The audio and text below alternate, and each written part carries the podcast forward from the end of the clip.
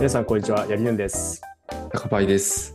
Work in Progress は、テクノロジーを中心に、キャリア、ビジネスなどの話題について、カジュアルに話すポッドキャストです。お願いします。お願いします。えー今日は、新一郎さんをお呼びしたゲスト回ということで、話していきます。イエーイ。イエーイよろしくお願いします。ちょっとお願いしますテンション低いかもしれないけど、よろしくお願いします。はい。ようこそ、 Work in Progress へ。はい、お招きいただきありがとうございます。新一郎という名前でツイッターをやらせていただいているものです。ちょそうですね。ちょっと流れで自己紹介をしていただいても大丈夫ですか？はーい。そうですね。まあ、さっき言ったように、ツイッターでは SINCHIR0 新一郎って名前でやっているもので、まあ、 Kaggle が好きだったり、お仕事がデータサイエンティスト系のことをやっているので、その界隈の勉強をしたり、その界隈の人と絡んで飲みに行くのが好きです。よろしくお願いします。よろしくお願いします。お願いします。はい。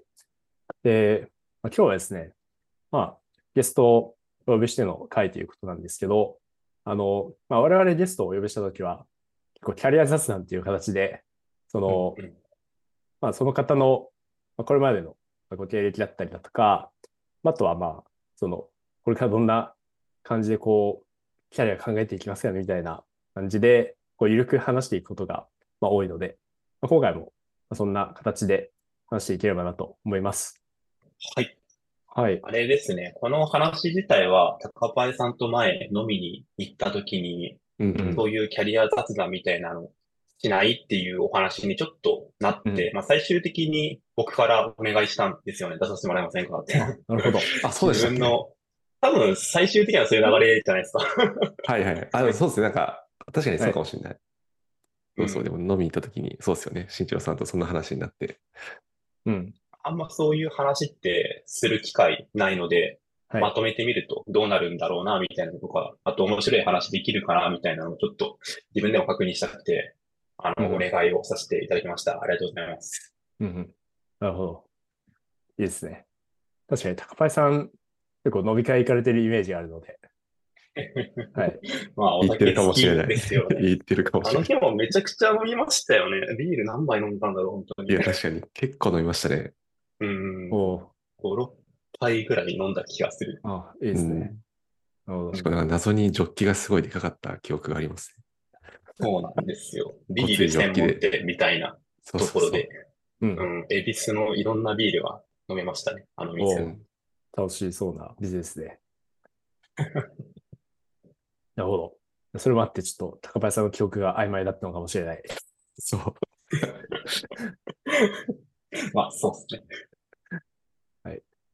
そうですね。いや、新一郎さんの、その、過去の、どんな、どんなご経歴とかちょっと軽く触れていただいても大丈夫ですか？はい。えーっとですね、学生時代と社会人に分けて話そうかなと思っていて、うん。えーまあ学生時代なんですけれども、今のお仕事とは全然関係ないことをしてました。で、学部の時は人工網膜の低消費電力設計の研究をしてましたね。うんえっと、もともと学部が機械知能航空工学科っていううん、ロボットとか機械をバリバリに作る学部だったので、研究もそれ関連なんですよね。うん。うんうんえー分野で言うと、半導体とかをクリーンルームにこもって自分で作ったり、そのシミュレーションをパソコン上でするっていう研究室でしたね。うん。で、院からは研究内容を変えていて、固体酸化物型燃料電池の破壊特性っていうはい研究をしてます。まあ、これうはん。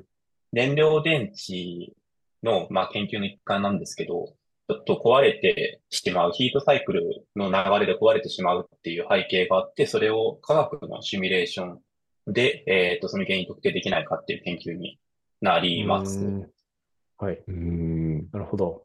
あの、あとですね、社会人になってからは、大手の SI に4年ぐらい勤めていて、うん電力会社向けの SE の業務だったり、えー、1年ぐらいデータサイエンティストですね。一番後半、最後ら辺の1年間はデータサイエンティストとしてのお仕事をしてまして、ここで初めて DS 系の仕事をさせてもらうっていう、えー経歴ですね。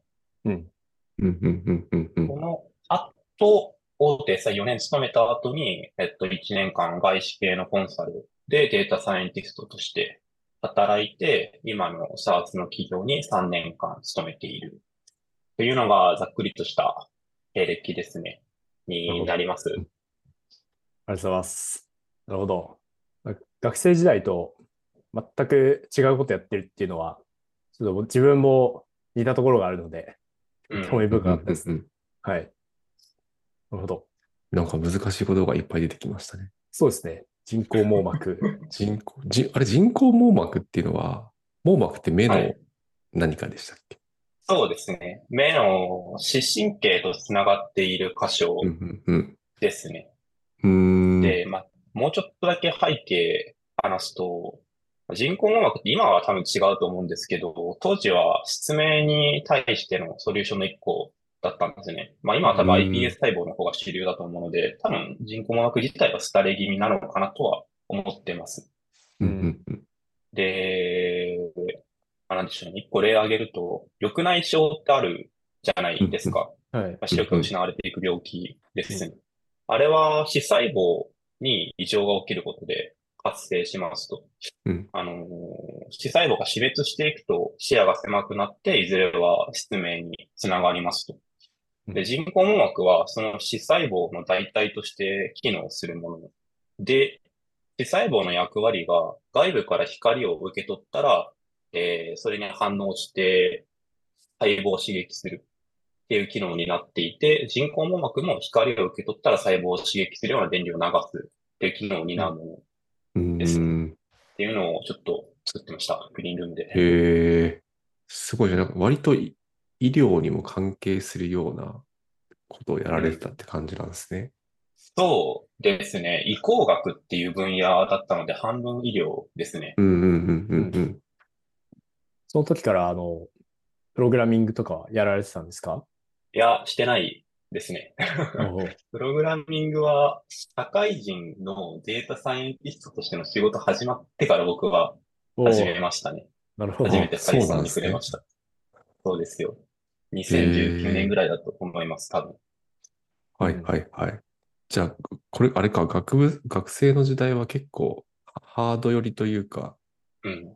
キーボードじゃなくてなんかハンダゴテをゴニョゴニョした、そういう感じですか？ハンダゴテも使わないか。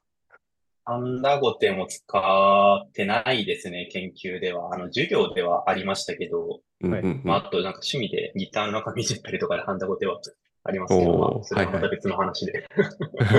グリーンルームでは厚い手袋をつけて、マスクつけて、はい人間から発せられるばい菌は全部なくすような状態で硫酸を、なんでしょうね。まあ、半導体製品にジャーってかけたりする。おー、なるほど。作業なるほどはい。なかなか人が生きづらい環境でうん研究してましたね。なるほど。よくなんか映画とかで見るやつだな。クリーンル多ーム。分そうだと思います。はいうん。科学実験ですよね。うん。そうですね。はい。なるほど。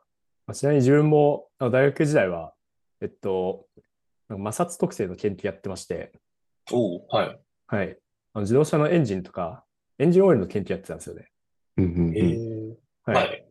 なので、その、こえっと、試験にこう、荷重をかけて、で、オイルに浸して、で、こう回して、摩擦係数をひたすら測り続けるっていうのをやってましたね。うんはい。なので、それはもう完全にじ実験系ですよね。装置とかも必要なそうですね。研究室ですかね。あはいあ、あれ機械系なんですか、八木山さんって。あ、僕はあの、科学工学っていう、なので、ああ、なるほど。はい。なん、なんていうんですかね。まあ、まあ、一応科学系なんですけど、うん。うんうん。はい。まあ、ちょっと機会も絡まる、絡まるようなろにいました。はい。はい。うちの大学には摩擦系の研究で有名なとこあったなって今、その話を聞いてなるほど。思いなる出しましたね。はいほど、なるほど。うん。あこう状況としては近いんで、面白いなと思いましたね。確かに確かに。ああ、そうですね。情報系ではないですね。うんうんうんうんうん。なるほど。そこから、こう、社会人になられるタイミングで、あの、SIR に行かれたということなんですけど、はい。割と、その、まあ、科学系だと、まあ、大手のその、扱ってる会社さんとかあると思うんですよね。そうですね。はい。うん。その中で、なぜその、SIR っていう選択を取られたんですか？これはですね、結構、あれな理由なんですけど、ちょっはい。とですね、僕研究が大嫌いだったんですよ。はいはいはい。なるほど。でですね、あの、かなり社会人になってから楽をしていきたいなってずっと思っていて、うんうんできるだけ仕事はしたくないですし、定時で帰れることしか、まあ学生の時は考えてなかったんですね。うんうんううん。んだから、基本ネットではいこ。の企業はホワイト企業っぽさそうだっていう会社ばかり調べて、それをはい優先度高めに受けていったんですよね。なるほほうほうほど。はい。で、それ基準で、まあ何社か大手のいかにもホワイトはい。そうなところ、受けさせてもらったんですけど、全部落ちて、はい。で、最後になんとなく、あの、大学に優先、推薦枠ってあるじゃないですか。あの推薦枠が残っていた大手 FI に、を受けたら受かってしまったので、うん。はい。IT の道に足を踏み入れたという流れですね。なるほど。僕の場合へーそうなんだ。そうです。と、ふぬけた学生だったもので、本当に、あなんか申し訳ない理由かもしれない。ええ恥ずかしいんですけど、ええまあ、事実なのでちょっと言いました。そこから、でも、偶発的とはいえ、そこから今のキャリアにつながっているということで。そうですね。仕事の中でこの分野、まあ、データ分析界隈ですけど、めちゃくちゃ面白いなって思えて、うんここからはい。仕事が楽しく思えるようになったのは本当に良かったなって今でも思ってますね。うんはい。でめっちゃいい話だな。すね。うん。ちなみに、その、最初にあの入られた SIR の方はホワイトだったんですか？あー、まあ、うーん。あのですね、残業的な意味では全然なかったですね。まあ、出張が多いとかはありましたけど。うんう。うんんそ。れは、なんでしょうね。まあ、出張先で飲めますし、割と仲いい先輩と一緒に出張してたので楽しかったですね。1はい年目の時だけ、ちょっとブラック味を感じていて、それはは上司がかなり非人道的というか、はい。なんでしょうね。今でも覚えているのは、君みたいな失礼な新人は、この会社に入ってから初めて出会ってみたいな言葉を投げかけられた思い出ですか？らね。なるほど。うん結構きつめな言葉だな。そうですね。はい。なるほこんなど。こと本当に言われるんだ、みたいなことを思ったり、あと、はい。ゴールデンウィーク、初めて社会人になってから迎えるゴールデンウィークの前日に、上司に泣きながら、ゴールデンウィークも働かせてくださいみたいなことを言った思い出はあります。おなるほど。そうなんだ。うん。それは仕事がお、なんだろう。いっぱいタスクが降ってきてて終わりそうもなかったからみたいな感じですか？そうですね。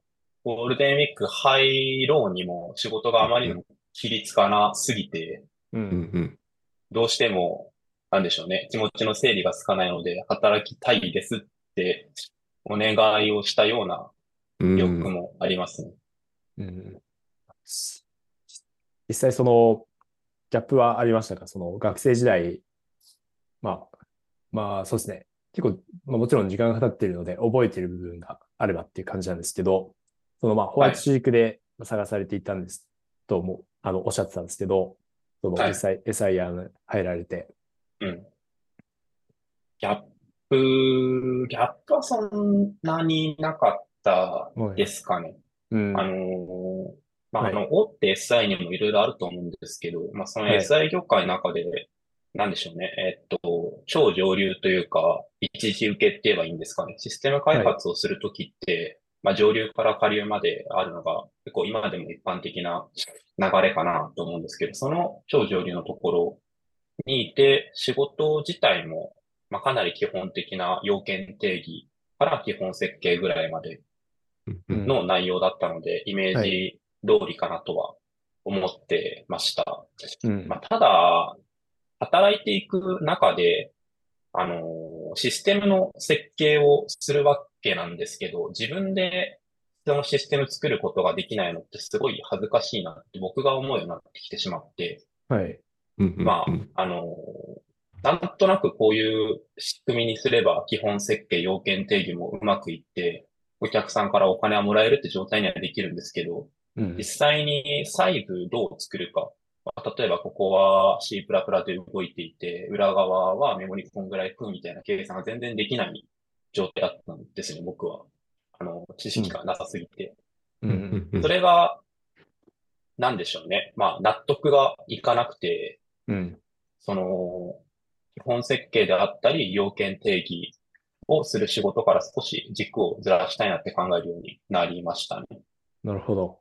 うんうん開発じゃあんまりしてなかったんですか？その1年目とか2年目も。してないですね。もう一番最初からお客さんへの提案と、要件定うんうんうん義、基本設計で、そこから使用書を作ったり、他の会社に委託するお願いをしたりとか、本当に上流の部分ばかりやってましたね。うんうんうんうん。なるほど。じゃあ、パワポ芸人とか、エクセル芸人みたいなことをやってた感じなんですか？いわゆる。そうですね。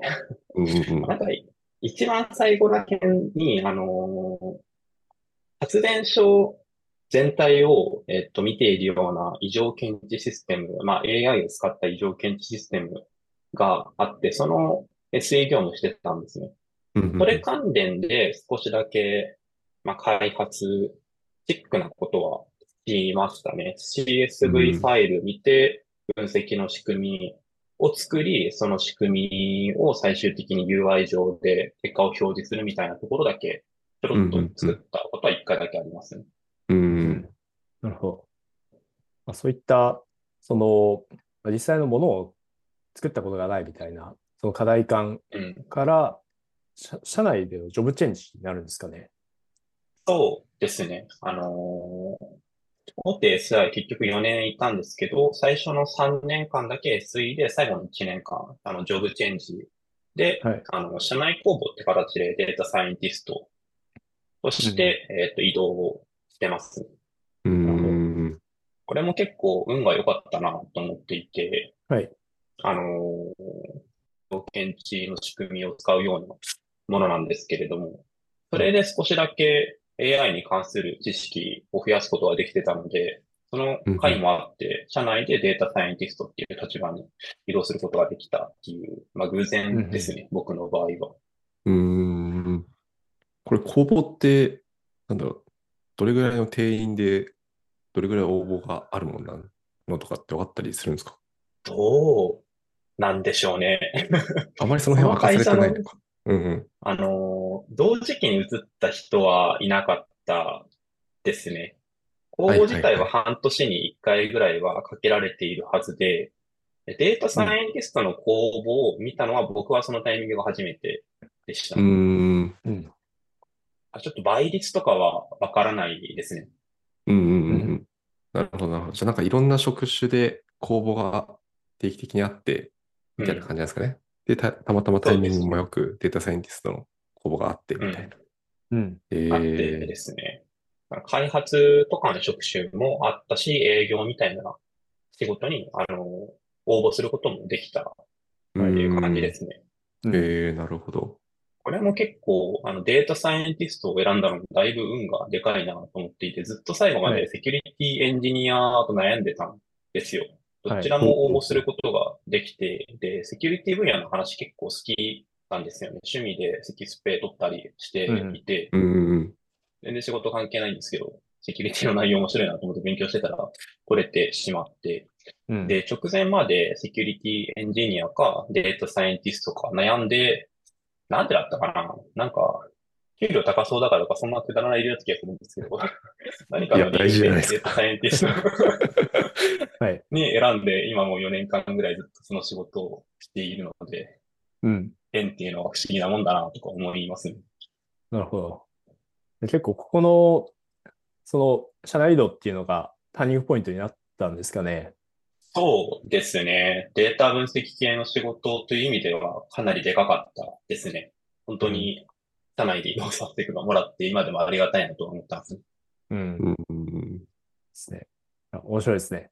たまたまよかったです。入ったエサイヤで、たまたま機械学習系の業務に携わり、たまたまいいタイミングで公募があり、っはい。ていう、そう考えると全部たまたまで生きてるなって感じですね。改めて整理すると。なるほど。その、なん。かぼ、確か僕の前の上司か、えっと、どこかで聞いたんですけど、そのキャリアにはあの、山登り型と川下り型があるみたいな話をしてて、はいはい。まあ、山登り型は、あの、イメージ、そのもう、目指す山があって、それを登っていくっていう形のキャリアで、うん。はい。まあ、例えば、なんですかね、例えば、まあ例えば外資、その、海外で働きたいみたいな山があって、まあ、あったりだとか、あと社長になりたいとか、そういう山があって、うんうんううんうんで、まあ、それに、その貢献度が大きい選択を、まあ、取っていくみたいな、うん。はい。まあ、キャリアタイプと、あと川下り型は、まさになんか、新一郎さんとか近いのかなって思うんですけど、こう流れにはい。身を任せはい。つつ、まあ、ちょっとどこかで操縦もしつつっていうので、キャリアに訂正していく。はい。で、はい。なんかぼ僕自身は結構山登り型っていうか、なんかこうしたいっていうのがあって、で、そこに対してこう選択をしていくみたいなのが、まあ、じうんうん。自分的には強いかなと思うんですけど、うん、うんうんはい。うん結構、なんかその観点で言うと、はい。データサイエンティストになるまでは完全に川下りで、データサイエンティストになってからはどちらかというと山登りかなっていう気はおしましたね。なるほ谷、谷型と呼んでくれれば。ー 新しい概念が。ど。新しいですね。はい下った後に、なんか登りたい山が見つかったパターンですね。うんうん。そうですね。えー、なるほど。うーん。まあでもその考え方面白いですね。うんうん。ですね。まあ、どっちがいいのかとかはあんまないと思うんですけど、うん。結構人のタイプとかに、あの、よる、よる、寄ったりする気はしますね。うん。そうですね。うんはいうん、なんかそうっすよね。やりたいことって多分そんな簡単に見つかるものでもないし、うんなんか、うん、山登りできてる人は、なんかす、すごい感じはありますよね。個人的には。なんか行きたいところが見つかって、うん。そこに登ってってるのは。うん。高パイさんはどっちですか？えー、どっちだろうな。でも僕もそれこそ大学生の時とかは、まあそんなになんかすごいざっくりしましたね。僕結構コンピューターとか好きだったんで、高校生の時とかから。だからなんか情報系の学部行ったんですけど、うんうん。なんかそれ以上でもそれ以下でもないというか、そのパソコン使った仕事したいなぐらいはありましたけど、はい。うん。最初の職場とか結構、うん、なんかこういう目的があるからそこに行くっていうよりは、まあこう何社か受けて良さそうなところをに行ったみたいな、若干流れに身を任せてる感覚もありましたね。うんうんう。うんんうん。なるほど。そうだ。緩やかに下っているぐらいの感じですかね。露骨に下るわけではなく。そうっすね、そうっすね。そうそうそう。でもまあ確かに転職、そう一社目から転職しようかなって思ったタイミングで僕も多分、はい。なんかちょっと仕事の方向性変えたいなとか、うんを覚え始めて、なんか山を登っている途中って感覚かなのかもしれないですね。うんあ、じゃあ谷型ですね。うん谷型、谷型、完全に谷型ですね。はい。結構谷型の人は多いのかもしれないですね。いや、多いんじゃないですか。そうですね。確かうに。ん。学生の時からずっとこの仕事で頂点目指したいみたいなのを決めて、登り続けられる人は本当にすごいなというか、多分学生の時にかなり入念にリサーチしてるんでしょうね、社会に対して。そうですね。うんうんうん。うん。そうですね。僕の場合、本当に社会に出たくなかったので、そこら辺のリサーチを一切してないというのが、山登り型に慣れていない原因でしょうね。うんなるほど。うん。僕も、その、僕もですね、その学生時代は多分川下り型だったと思うんですよね。うんうんうんはいうん。で、まあ、大学3年から4年に入るタイミングで、あの留年して、うんうんで、そこで、あの、IT 系のインターンにたまたま行くんですけど、なんかそこがターニングポイントだと思います。その、えーそのまはいまその川下り型だったら、まあ、科学系だったんで、まあ、うんそれこそ、その大手のメーカーとか、あうんうん。そういうところに行ってたと思うんですけど、あと、まあ、大学行ったりとか、そういうこともしたと思うんですけど、うん、まあ、そこで IT に触れたんで、これなんか変わった感じがしますね。うんうん。おもろいな、やっぱり。人それぞれの川の下り方と。うん。あとはまた、その山登りをしてた人も、その下っていくパターンも多分あるとは思い、思ってて、うんうん。うん。はい。あ、例えばなんか、そうですね。なんか僕の今の、その周りの人だと、え、今の会社の周りの人だと、なんか会社辞めて、どっかのベンチャーの CTO になったりとか、うんうん。えあとはいヘッドオブ AI、まあ、その、うん。そうですね、そのベンチャーの、あの、なんですかね、経営寄りなところに、うんうんまあ行うん。く人も、なんかちらほら観測されるんですよね。うんうんうんでそういう場合って、多分、あの、自らこう、転職活動してやるっていうよりは、なんかどっかで声かけられてやってみないみたいな、とか、まず、エグゼクティブサーチとかにこう、声かけられて、引き抜かれるとか、そういうパターンだと思うんで、うん。で、一回こう、多分、下るっていう、その、なんか流れに任せるみたいなうんうんうん。ニュアンスが強いと思うんですよね。うん。うん。確かに確か人はに。うん。二つのモードをこう行き来しながらキャリアを形成していくのかもしれないですね。山とかは分かりやすいな。うん。うん。初めてその観点で自分のキャリアを考えましたね。下ってるか登ってるかみたいな。うん。確かに。なんか下ってるっていうとなんかちょっとネガティブな印象を与えがちですけど、なんかそうでもないのがはいいいですね。川下り。川、うん、ちょっといい表現が思い浮かばないな、他の。うん。で、一旦その大手の SIR さんに勤められた後に、その外資系のコンサル会社に行かれてるんですよね。そうですね。そこはなんかあの、見た印象だと、一回そのものを作っ、じ実際のものを作るっていうところからは、またその距離が離れるのかなっていう印象をちょっと受けたんですけど、そんな実際どうなんでしょうか？そうですね。えっと、SE の時に抱えてた課題感は、まあ、自分で物を作る能力がないのに、基本設計するのはどうなんだっていう思いなんですよね、ずっと。うんうん。でただ、まあ、ここで自分で物を作れるようになろうというよりかは、少しやること自体を変えようかなって思って、えっと、データ分析のお仕事を始めましたと。まあ、データ分析のお仕事の場合、自分で分析結果を出して、それをシステムに落とし込むっていうところは、えっと、できるといえばできるので、まあその、基本設計から最終的な、まあ、リリースまでですね、を全部自分でやれるとかではなくて、もうちょっと小さなシステム。で、かつうん。AI が関係するようなところを自分で担当できるようになろうかなっていううん。考えに、あのー大手 SI で DS にジョブチェンジした時に思うようになって、はい。で、うん外資コンサルに関してはまた全然別の理由なんですよね、転職をしたあ、のが。なるほど。はい。あ、そうなんだ。うんで、まあ、ちょっとさっきあの、川下りと山登りの話があったんですけど、あの、はいどちらかというと山登り的な理由で転職をしていて、うん。うん。あの、まあ、大手 SI の DS 部隊、すごい僕としては、あの、チャレンジングな環境だったんですけど、ただうん。まあ、一定、一年ぐらい内部いると、まあ、良くも悪くもぬるいかなっていう感覚が、ちょっと芽生えてきて、あの、うん。内部的に見るとすごい能力高い人ももちろんいるんですけど、能力ない人でも勤めることができちゃうんですね。まあ正直、うん。あんま Python とか触ったことない人もいらっしゃいましたし、うん。それ系の勉強全然してないなっていう人でも、まあまあ DS って名乗ってお仕事は成り立つような環境でしたと。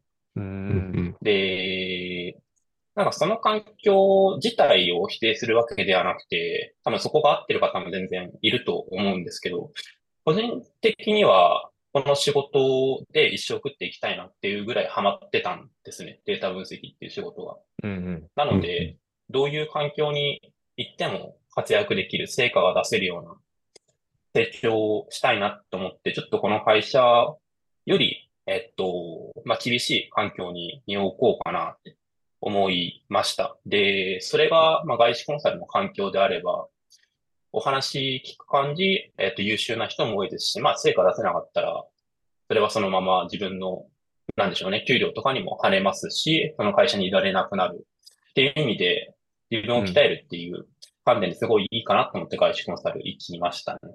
なるほど。うん。え、なんか他の企、他の企業っていうか、多分まあ職種は、その、いわゆる DS とかで固定してたと思うんですけど、外資コンサル、はい、いわゆる外資コンサル以外の企業とか見てたりしたんですか？コンサル以外のところとか。えー、っとですね、見てなかったですね。あの、明確に転職活動してたわけじゃなくて、たまたまスカウトをもらって、はい、それの面接受けてみたら受かっちゃったんですね。で、ちょっとそこから真剣にどうしようか考えて、まあ1ヶ月ぐらい悩んで、さっき言った理由で、まあちょっと外資コンサル行ってみようかなって決めたっていう流れですね。うん、なるほど、なるほど。スカウト経由ですね、まあ、うん。スカウト経由ですね。給料が上がるからっていうのもあります。うんうんうん。なるほど。実際にあの、そういった、まあ、大手の SIR さんっていうと、多分、あの、まあ、日本企業だと思うんですけど、はい。まあ、そこから、そういったその、外資、外資コンサルとか、そういうところにあの転職される人っていうのは、一定数いるんですか？それとも結構珍しいパターンなんですかね？いや、一定数いますね。実際に社内いた時でも、はい、まあ今、バリバリ言わせている。はい。まあいいのかな。もともといた会社からアクセンチュアとかに移っている方はかなりたくさんいらっしゃいましたし、うん、まあ、データ分析部隊に限定すると、僕がいる間は見なかったですけど、SE 業しているときは、まあ、結構な割合で引き抜かれてましたね。うん、なので全然、よくある転職の仕方なのかなと思いますね。あ、そうなんですね。うん。じゃあ、その中でも、そのまあ、能力が高いっていうか、あの、まあ、技術的な視点が高い人たちが、その、移っていくみたいなイメージなんですかね。あ、そういう意味だと、どうなんですかね。特別できる人だけ転職していったってイメージはあんまりないですね。うん、割と、社内だとまあ普通の評価だよなっていう人でも、はい。その外資に行きますって言って辞めてった人もいるので、うん。能力高い順に出ていったとかは思わないですね。なるほど。やっぱその人の思考とかが大きいんですかね。そうですね。うん。うん。まあ、どういう働き方したいかっていう部分のが全然重要なんじゃないかなとは思いますね。うん。うんうん、なるほど。実際その、まあ、ある種、武者修行みたいな、こう、うん、意味合いで転職されたっていうことだったんですけど、その、はい、環境自体はその期待値に合ってましたか？合ってましたね。まあ、合ってましたね。はい。うん。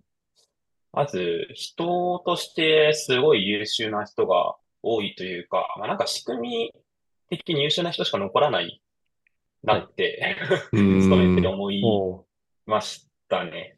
まああのー、基本的にお客さんからどれだけお金もらえるかが自分の成果につながりますと。で、はい、給料高くなればなるほど自分の単価が上がっていくんですね。うんうん、まあ、なので、1時間あたりどんだけ成果を出せるかっていう部分が、えー、っと、自分の成果、うん、なんですかね、自分の給料、もらってる給料に対しての成果になりますし、はい、それができない人は、まあ、辞めるしか残されないんですよ、選択肢が。なるほど。俗に言うアットアウトみたいな感じですか？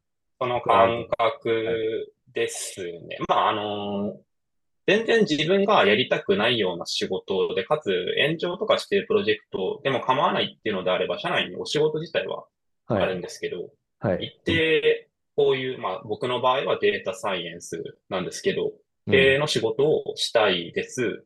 で、それでちゃんと成果出していきたいですっていう人は、えー、なんつうんですかね、成果出さないとその仕事に就き続けることはできないような環境でしたね。うん。うん。なので、自分のやりたいことできてる人はイコール優秀じゃないと、その仕事に就き続けられないので、結果として周りに優秀な人しかいなくなるっていう仕組みですね、あそこ。なるほど。えー、えそれなんか自分のやりたい仕事ができなくなるっていうのは、うん。なんかもう上から君このプロジェクト外れてねみたいな、そういうのが来るみたいな感じですか？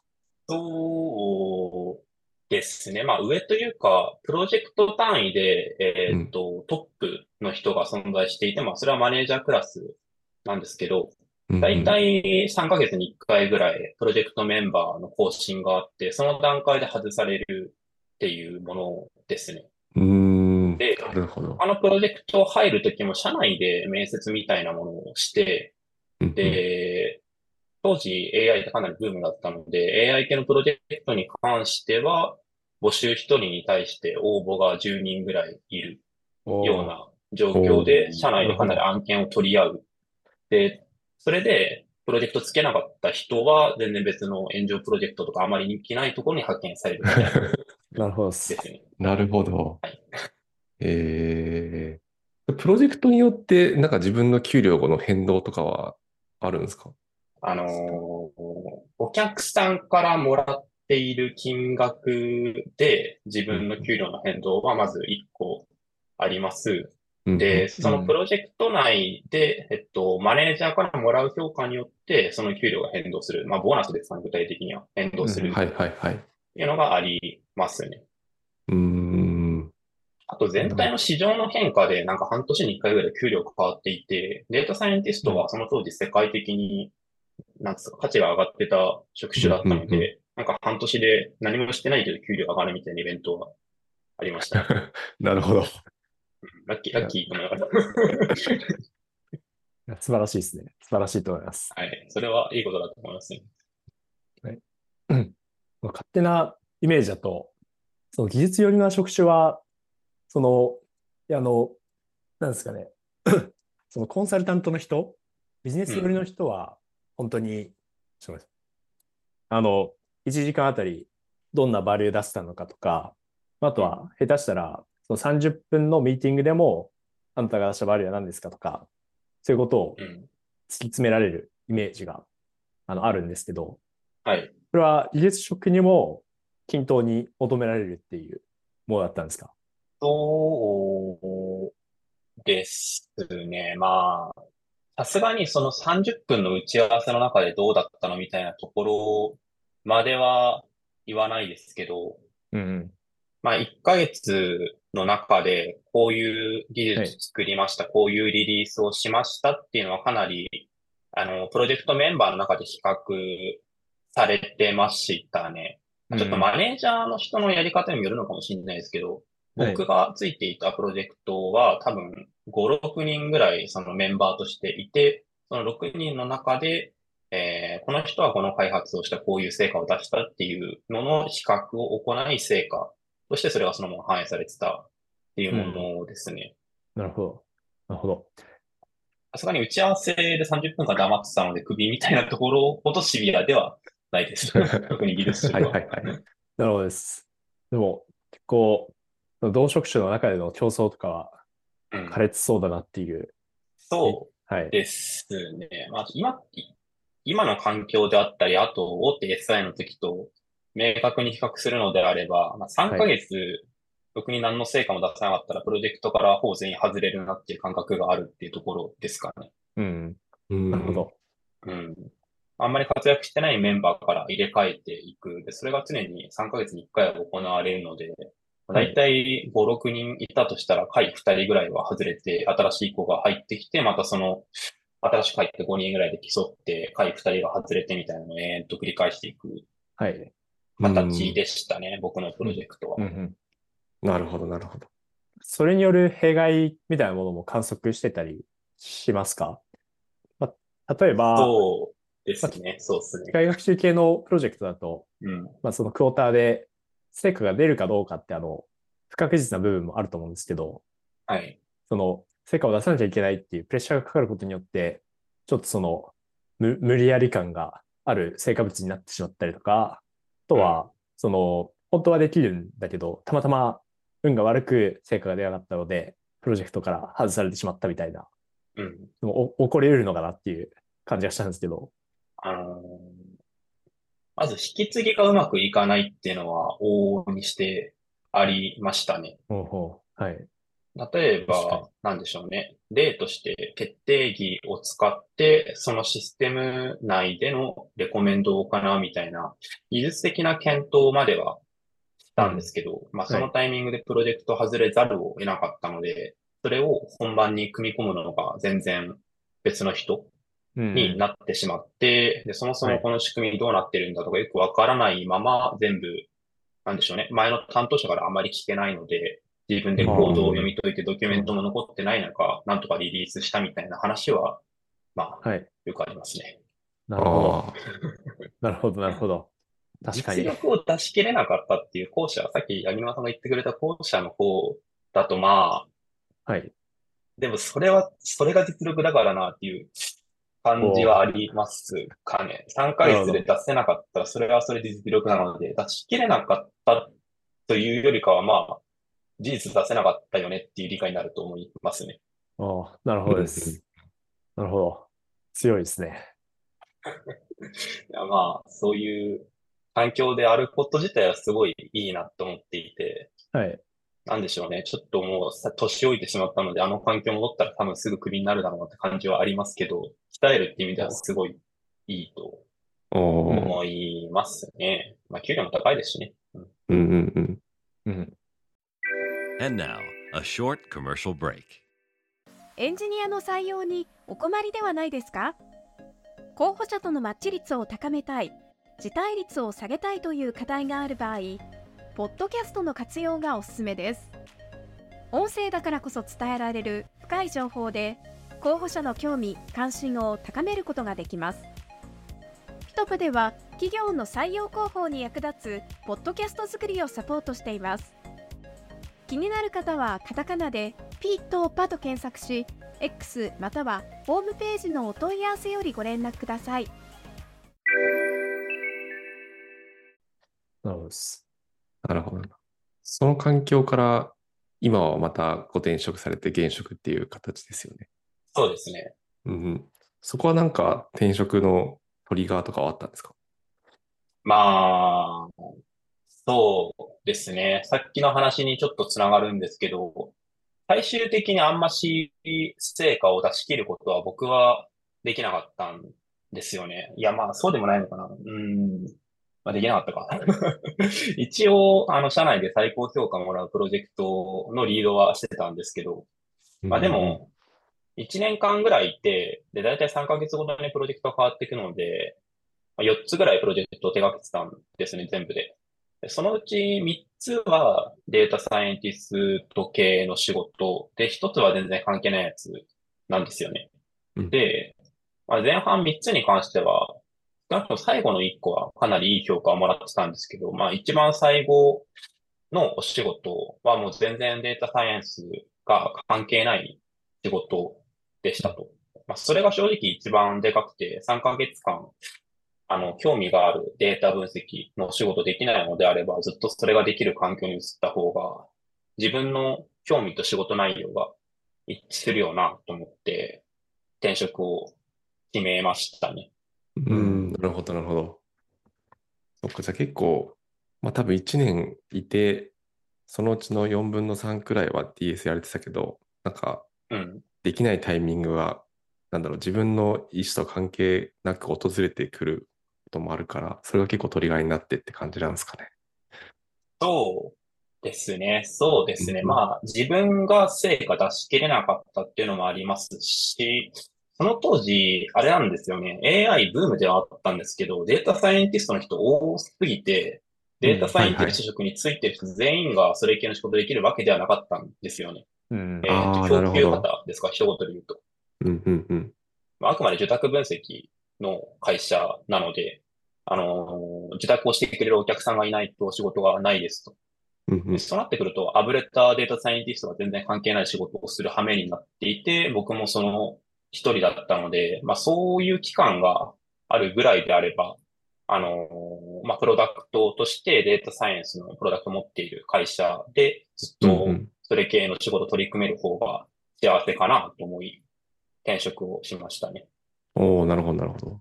その時の転職活動とか、なんだろう、企業選びとかどうされてたんですか？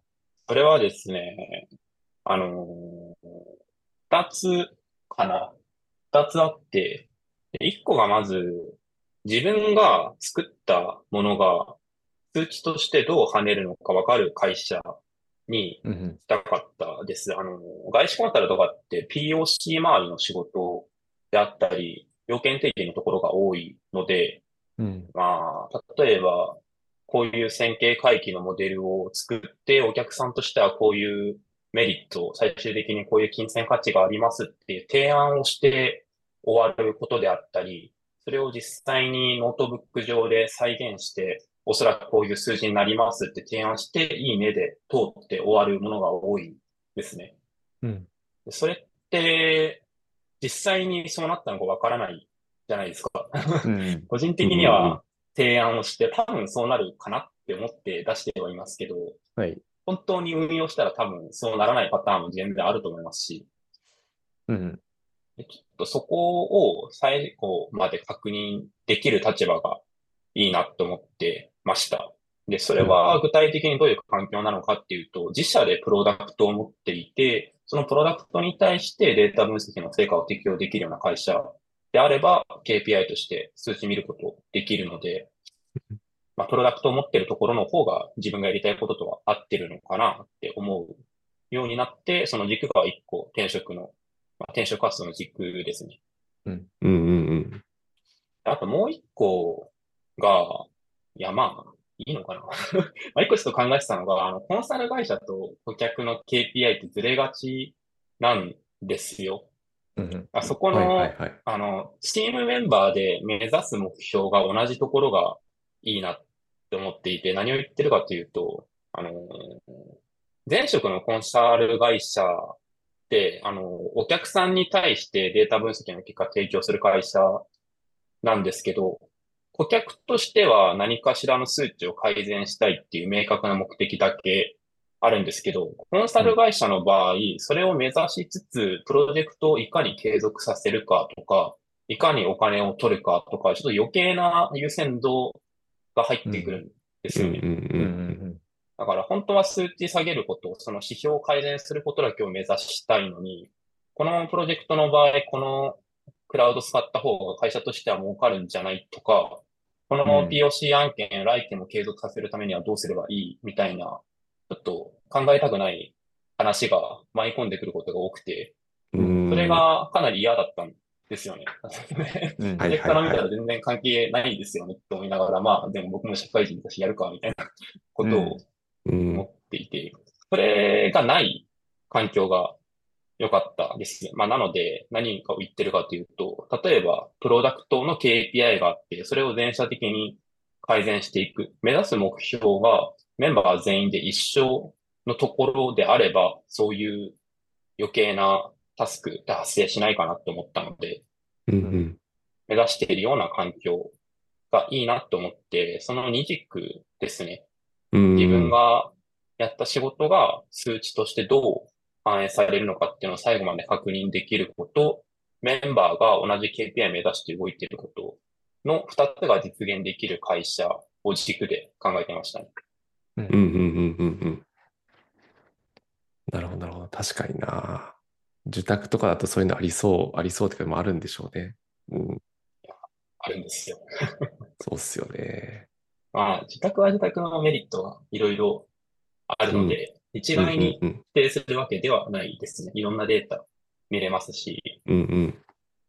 まあ、あの、業界でかなり影響力のある会社と組んでやると、自分の成果が業界全体に影響を及ぼす可能性もあるので、うんうんうん。考え方かなとは思いますね。うんうんうん。なるほど、なるほど。それで今ご転職されて、実際そこら辺はどう、どうですか？あの、言える範囲で大丈夫なんですけど。あの、さっき挙げた二つはもうがっつりやれますね。うーん。あの、自分がやった、まあ、自分が書いた行動が、まあ、社内の指標ですね。うんに、えっと、どう影響してるかっていうのは、まあ、向き合いたくないレベルに向き合わざるを得ないですし、うん。まあ、あと、今の会社の場合、プロダクトを改善するっていう目標はみんな持っているので、余計なタスクは入ってこない。あの、KPI を改善するっていう目標に向かってみんな動いている状態なので、転職した理由は全部叶えられていたような環境ですね。うんうんうんうん。まあ、あとあれですかね。今、SaaS の企業に勤めてるんですけど、割と自分で勉強していい文化があるので、うん。なんでしょうね。まあ、高林さんが書いてくれた美術記事だったり、八木山さんが書いてくれた AB テストの記事を業務時間中に読んで、ああ、すごいなって思う勉強時間取れるのが幸せかなとは思いますね。ああ、はいはい、なるほど、なるほど。それってあれなんですか？なんか明確に決まってるんですか？例えば、業務の何パーセントは、そういう、なんだ、まあ、業務と全然関係ないことは多分ダメだ、ダメなのかなとは思ったりするんですけど、一定その個人の興味とか、技術的なインプットは OK ですよみたいな。特にパーセンテージは決められてない。ですね。パーセントの特に決めてなくて、まあ問題にならない範囲でご自由にどうぞっていう立場だと思いますね。うんうん。あの、マネージャーとかの考え方としては。うんうんうんうんうん。だから論文とか書いても、まあ少なくとも業務から発生した内容であれば、論文書くのも自由ではありますね。まあただそれがあまりにも、なんでしょうね、一日中やってるとかになっちゃうと、さすがになんか言われそうな気ははい。はいはい。なるほど、なるほど。やったことがないのでわかんないですけど、感覚です、ここまで。なんかろ論文書くとかだと結構目標とかに落とし込んだ方が良さそうと思ったんですけど、なんかそういう人もいるんですかね？これもそうですね。あの、OKR として挙げて、うんうん。いついつまでにこの学会に論文出しますってやってる方もいますね。うんうんうんまあ多分そっちの方が健全だとは思います。うんうん。そうっすよね。結構大変なうん。ことだと思うから。うん。うん。なるほど。そうですね。今ちょうど書いてますけど、なんでやってないのかって言われるとなんでだったかなって気持ちになってきましたね。なんでだったっけ？僕は今 OKR 投げないで書いてるんですよね。うん。はいはい。あの、き機能、その立てるタイミングでわからないこともあると思うんで、うん。うん。そうですね。まあ、たまたま上げなかったぐらいですね。はい。うん。あ、でもそれでも、業務時間中に、えっと、論文書く作業とかしていい、OK の上がってなくてもしていいとなってるので、そこら辺は自由が効いていいなと思いますね。うんうんうん。自分も今、事業会社に勤めてるんですけど、大体はい。同じような環境ですね。その、まあ、うん。まあ、チームとして持ってる、その KR、まあ、O- OKR があるんで、まあ、それはきちんとやって、まあ、ビジネス上の成果も出さなきゃいけないんですけど、まあ、逆に、まあそこ以外のところは個人に任せっていうので、別になんか、あんまり制約がないですね。その、論文、何分以上論文書いちゃダメだよとか、あの、うん。はい。他のことやっちゃダメだよみたいな制約は特になくて、うんうん。はい。まあ、で、できなかった時には、それ相応の説明をしないといけないんで、はい。あの、OKR が達成できなかった時はってことですかね。えっと、そうですね。まあ、きちんとやって成果が出なかった分には、まあ、その、分析をすればいいと思うんですけど、うん。うん。まあ、あ、時間が足りずにできなかったとかだと少しそうですね。考えなきゃいけないっはい。てことですかね。まあそれは、はい。そんな感じですね。うんうんうん。まあ、そうっすよね。OKR さえ、さえって言い方は変かな。まあ、少なくとも決めた内容を達成するのを前提で、それプラスアルファで何かするのは自由って感じですよね。うん、そうですね。うん。まあ、ちょっと、まあ、ただ現実的には結構、チケットとかはたくさん積まれてたりするので、うんう。うんん。まあ時間余ったらそれピックするとかになりがちではありますね。うん。そうっすね。なんかそういう意味では僕の立場だとあんまチケットが積まれてないので、はい。なんでしょうね。チームメンバーでチケット共有して、で、相手人からやっていくみたいな環境は少し憧れとかはありますね。ああ、割と個人で動く立場の人が多い。あ、まあチームによるのかな？少なくとも僕はそうなんですよね。うん。はい。で、まあ、今の会社のメンバーとしても、えっと、チームでちゃんとチケット持ってるところもあれば、僕みたいに割とこう、孤立って言うとあれ、言い方あれですけど、個人で動くメンバーもいるので、後者の方はあんま他の人のチケットを自分がやるみたいなことをしてない環境ではありますね。なるほど、なるほど。うんうん。今は、あの、機械学習関連のところを、新一郎さんが持たれていて、プロダクトへのつなぎ込みとかはまた、エンジニアリングチームとかと連携する形なんですかね？そうですね、そうですね。あの、R、あ、えっと、まあ、SaaS 企業の R&D 部門に勤めてるんですけど、R&D はいで担当するのは API 作るところまでが多いですね。うん。なるほどで、。その API の提供結果をプロダクト部隊、まあ、開発の部隊が、えっと、うまいことを使ってプロダクトに反映させるはい。っていう役割分担のことが多いです。うんうん。なるほうんど。うんうん。そこで、実際 AB やってみたら、結果がどうだったとか、そういうところで数値を得られると。そうですね。あの、まあ、まあそうですね。何かしらのプロダクトが存在していて、で、そのプロダクト上の指標は常に全部測、まあ全部じゃないか、重要なところは測っているので、リリースによってその指標が上がった、下がった、みたいなのは常に観測できる状態ですね。うんうん。うんうんそれは、あれなんですよ。なんか受託分析とかしてた立場からすると本当に素晴らしいことだなと思っていて、うん。まあその、お客さんからデータもらう場合って、指標何も観測してない状態が始まる場合の方が全然多いので、最初からはい指標が観測されている環境って素晴らしいなと思いながら、あの、うん勤め始めた直後は思ってましたね。うんなるほど。自分も学生時代に、あ、どうぞどうぞ。はい。あ。とはいえ、あの、新しく始めるプロダクトであったり、そもそもその指標を見たことなかったよねっていうはい。ものの場合はちゃんと計測するところから始めないといけないので、まあ、それの繰り返しかなとは思いますね。学生時代ですか？あ、ありがとうございます。えっと、まあ学生時代、僕はいもあの、I- IT コンサル系の会社でインターンしてたんですよね。はい。うん。なので、でそこから、あの、就職の時は事業会社に入ったので、うんその、ちゃんと数字を測るとか、まあ、まさに似たような課題感を持ってましたね。その、まあ僕の場合はすごいち、あまあ、ベンチャー、結構、まあ、かなり小さいベンチャーなので、こう、比較になるかわからないんですが、まあ、提案はい。した後の、どう、どうなったっていう、この不透明性だったりだとか、うん。はい。あとは、そうですね。実際に、プロダクトの数値にどんぐらい響いたのか、まあ、提案が受け入れられたのかとか、まあ、そこら辺も分かんなかったので、はい。この辺は就職して、こう、感動したところの一つでありましたね。うん。そうですね。プロダクト自分で持ってるとこはその体験できますし、はい。まあそうですね。サービスとか自分で展開してるところはできる、えーっと、体験ですね。受託分析とかだと少し難しい立場の方が多いかもしれないですね。その話は。うん。はい。今、その、事業会社に入られて、もともとその二軸であの探されてたということなんですけど、そこのはもう実現できてるっていうお話をいいただいてると思うんですけど、はい。それなんか、そのこれまで、あの、本当に多種多様なご経験終わりだと思うんですよね。そのもう、データサイエンスとか関わるところ、大体、その関わる職種か、職種大体、あの、ご経験されてるんじゃないかって思うぐらい。うん。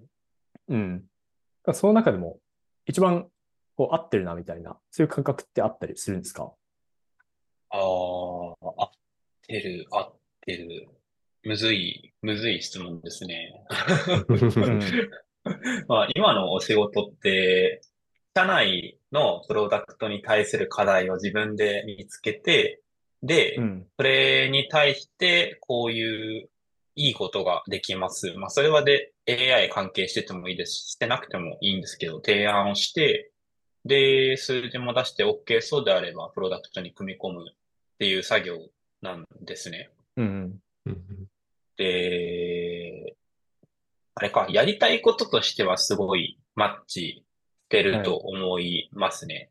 はい。自分自身としても、プロダクトに対する改善みたいなものを提案の部分から実際に運用のところまでやりたいと思ってたので、その観点では合ってるかなと思います。ただ、向いてうんうん。る向いてないで言うと、まあちょっとわからんなって気持ちにはなってきますね。ああ、なるほど。の辺がそう感じるんですか？そうですね。言える範囲で。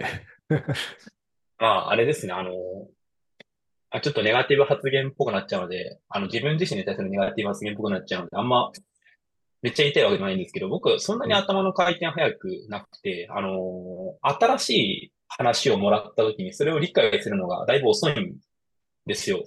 だから、でも、今やろうとしていることって、新しい話を、まあ、プロダ、社内全体から見つけ出して、それを素早く理解して、解決策提案して、で、自分で開発して、それを運用するっていうところなので、一番最初の取っかかりの部分、そんなに得意ではないなっていう、ちょっと課題感を感じながら働いてはいますね。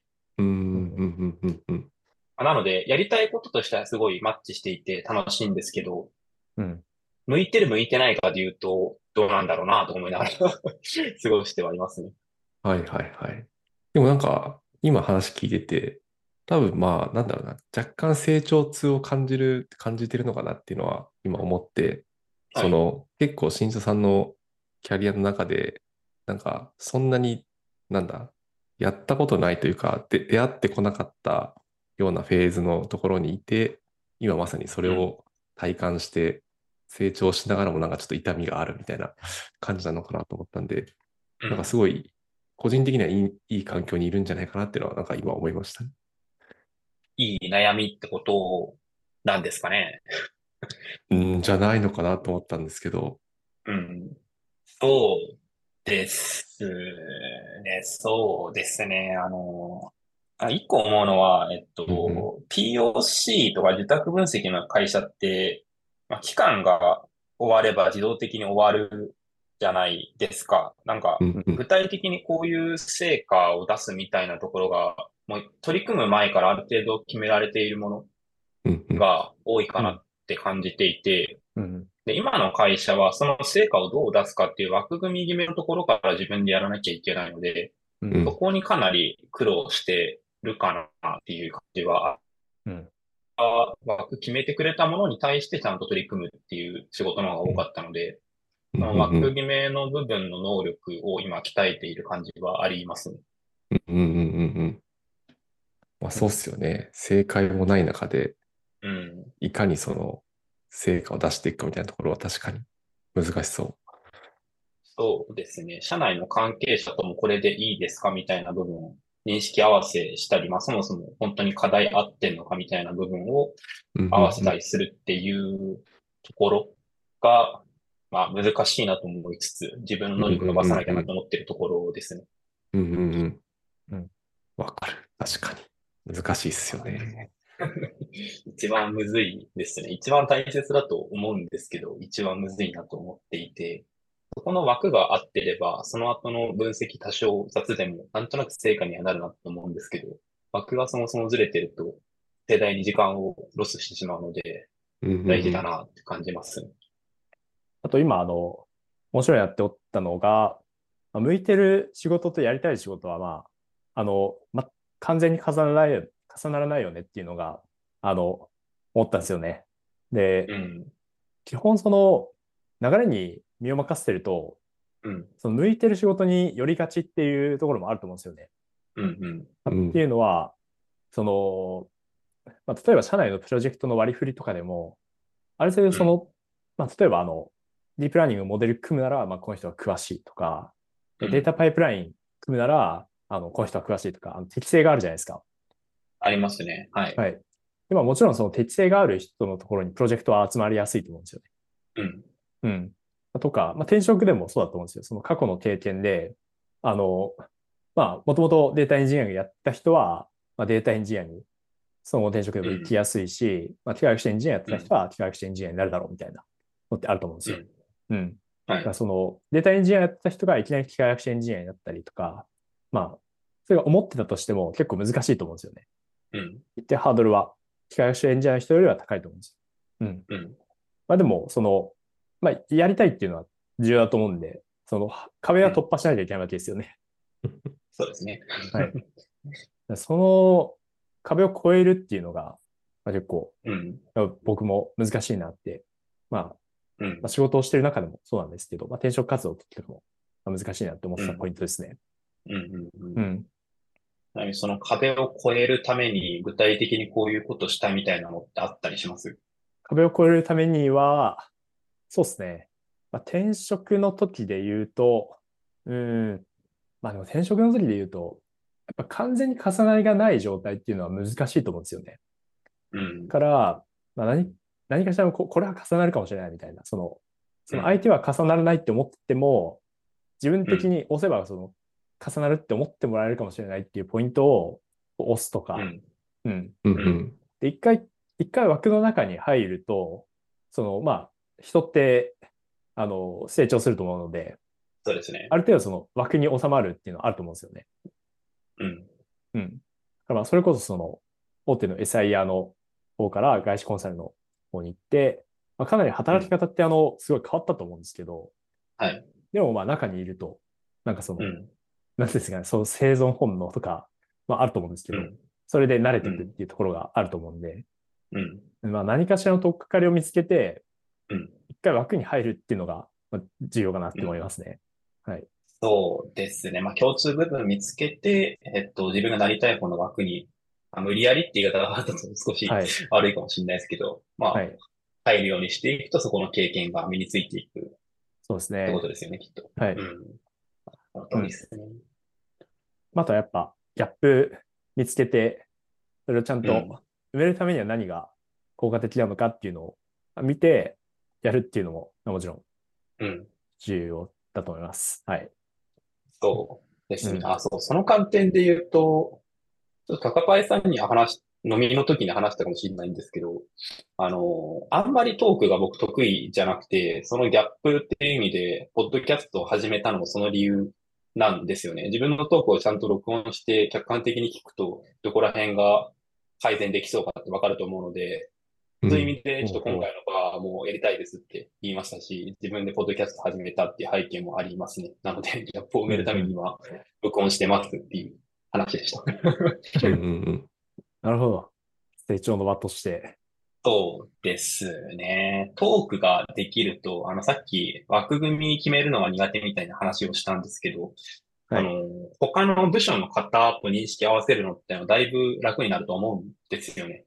うんうん。でもそのためにはうんうんあの、相手がどこまで理解しているかっていうのを把握した状態で言葉選びちゃんと、あの、行って、この人であればこの言い方で理解できるだろうっていうのをちゃんと毎回、えー行っていくっていう能力が必要かなと思っていて、それを、ポッドキャストで今鍛えたいなって思ってますね。ギャップを埋めるためにですね。なるほど。うんいいですね。実際に埋まるかどうかはわかんないですけどね。いや、挑戦することが大事ですね。そうですね。そういったそのソフト面のスキルの方が難しいですよね。埋めるのが。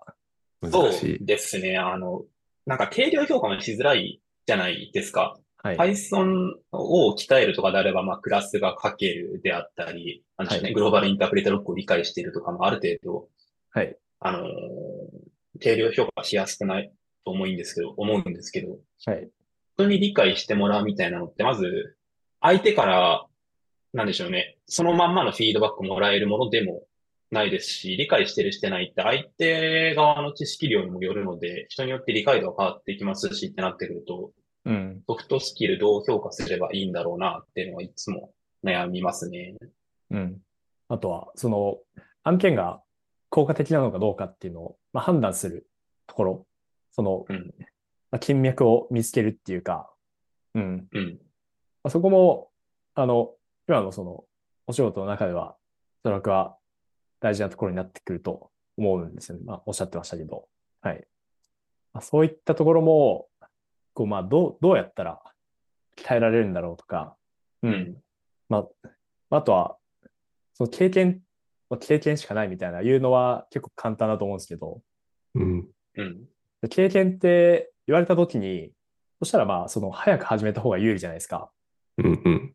そうですね。うん。はい。まあ、そしたら、経験って言われちゃったらなんか、う早く始めた人には絶対勝てないのかって言われると、またちょっと違うと思うんですよね。うん。うん。だから、まあ、普通に経験しかないって思ってたら、絶対埋まらないじゃないですか。その早く始めた人との差は。うん。うん。だからその何かしらの工夫をして、その、その人が通ってきた道よりも早く、こう、埋めなきゃいけないわけですよね。うん。うん。うん。そそれはどうやる、どうやればいいんだろうなっていうのをまあ考えるのすごい難しいなって思いますね。難しいですよね。こっちの高速道路みたいな体系だと何かがあるといいんですけどね。そうですね。ううんん。なんか今、ポッドキャスト以外にはやられてることってあったりしますか？あーちょっと繋がっているかなって思っているのは、あの、文章を書く能力、まあ、結局何を鍛えたいかというと、相手とのコミュニケーション能力、コミュ力なんですよね。多分一言で言うと。うんうん。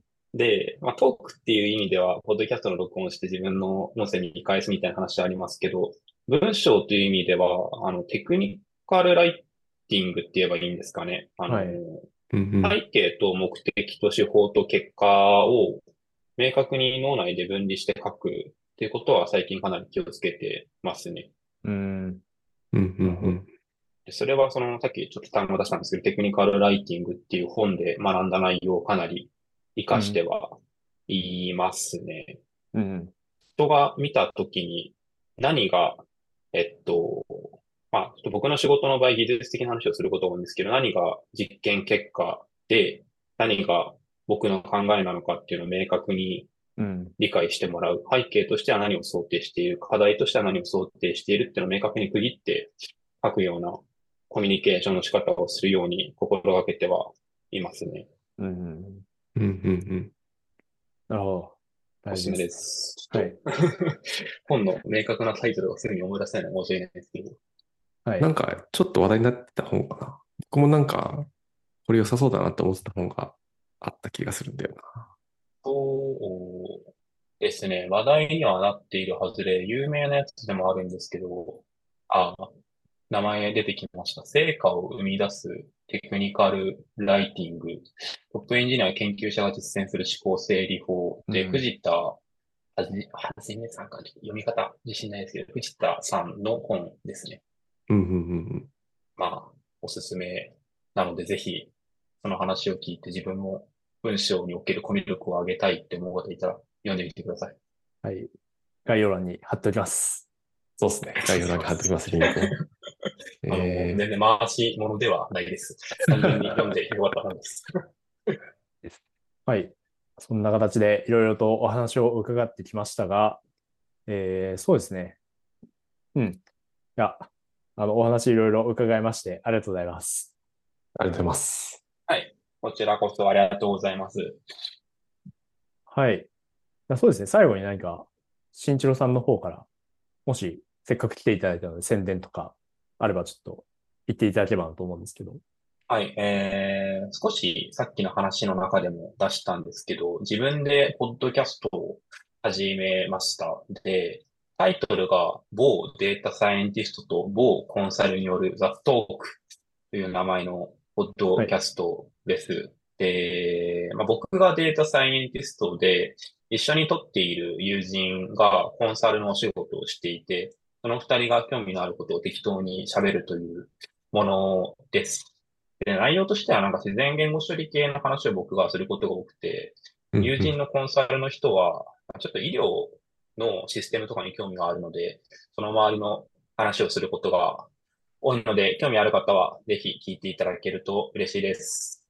ます。えー、これは何で聞けますか？プラッは、トフォームは？プラットフォームは、ポッドキャストと、多分、Spotify もやっていた気がします。うん。うんうんうんうん。記憶がアバウトで申し訳ないんですけど。こちらも概要欄にリンクを貼っておくので、興味ある方はぜひ。はい、ぜひぜひ。ください。はい。じゃあ、そんなところですかね。はい。はい。はい。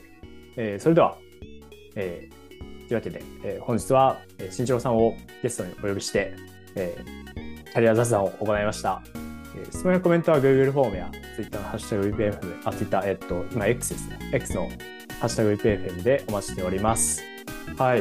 じゃあ新庄さん、今回本当にありがとうございました。ありがとうございました。はい、ありがとうございました。はい。